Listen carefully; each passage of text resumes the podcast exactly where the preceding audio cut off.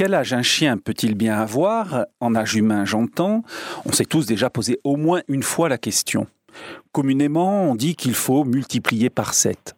Sauf qu'en fait, ce n'est pas si simple. Les chiens n'ont en effet pas tous la même espérance de vie, euh, celle-ci dépend de la race, mais surtout de leur taille. Pour faire court, plus un chien est grand, moins il est appelé à vivre longtemps. Un petit caniche a donc en théorie une espérance de vie plus longue qu'un gros labrador. Compliqué donc de donner euh, un âge humain aux chiens, d'autant que joue en plus la vitesse de développement des chiens en fonction de leur taille. Et là, les petits ont une jeunesse plus courte. À six mois, par exemple, un chihuahua est déjà à considérer comme un ado de 15 ans, alors qu'au même âge, à six mois, un dog allemand se comportera encore comme un enfant de 8 ans. Par la suite, par contre, ça s'inverse, et les gros toutous vieilliront plus vite.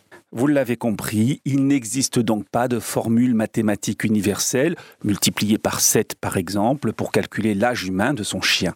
Malgré tout, pour vous approcher de la vérité, retenez par exemple, toujours en catégorie de poids, qu'à 10 ans, un chien de moins de 15 kg, type Yorkshire, aura l'équivalent de 60 ans.